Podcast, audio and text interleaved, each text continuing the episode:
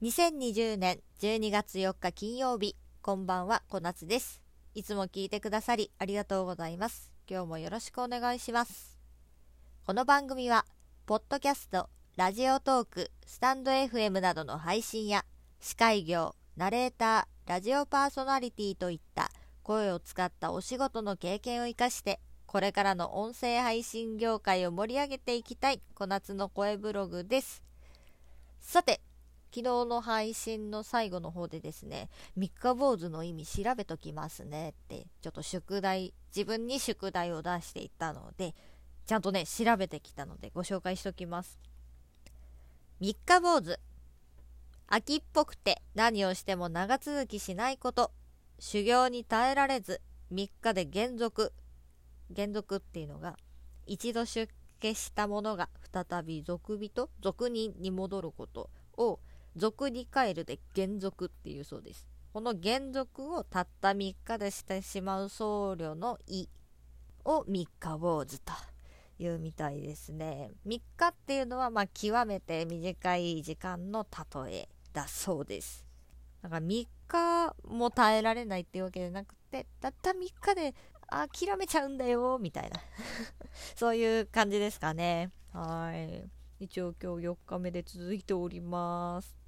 さて今日12月8日金曜日がですねなんと大安でございます。でさらに美の日蛇の日ですね。なんですよ。これ皆さんご存知ですか？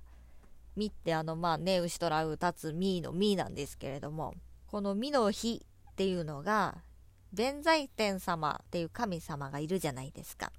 芸術だったり財運を司るこの弁財天という神様に非常に縁のある日が美の日なんですね。つまり金運とか財運にまつわる縁起のいい吉日の一つとされています。例えば弁天様だったり白蛇様を祀っている神社へお参りしたりお財布を新調したりあと宝くじを買ってみたりちょっとねお金にまつわることをお願いするといいみたいですよ。最初手帳の話をしてるんですけど、手帳にね、美の日とか、あと虎の日とか、一粒万倍日とかね、そういった縁起のいい日とか、今日から何か始めたらいい日とかをね、ちょっと書いてるんですよ。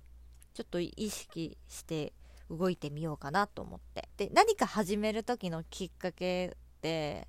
まあ、何でもありだと思うんですけど、あ、やろうと思ったらその日でもいいし、例えば、結婚する婚姻届出す、じゃあいつにしようかってなった時になるべくだったらそういう縁起のいい日がいいじゃないですか。あとは会社を起こすのに何日を創業の日にしようっていうので、あ、この日がいいわって一粒万倍日だみたいな感じで始めるのもいいと思うんですよね。ちょっと縁起のいい日はね、チェックしてみたらいいかもしれないですよ。また一粒万倍日とかのことは今度話そうかなと思います。この番組は無料音声配信アプリラジオトークより各種ポッドキャストでもお聞きいただけます。サブスクリプション登録、購読、フォローぜひお願いいたします。ラジオトークでお聞きの方は今日の話になるほどためになったと思ったらぜひリアクション連打ギフト、質問やコメントをお願いします。明日以降の配信の励みになりますので、ぜひぜひよろしくお願いします。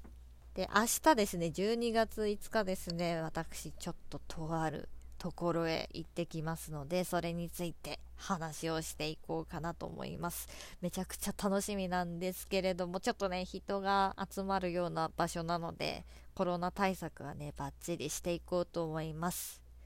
日に日にちょっとね日が短くなって寒さもマシマシな感じなんでね。皆さん暖かくしてお過ごしください。お相手は小夏でした。バイバーイ。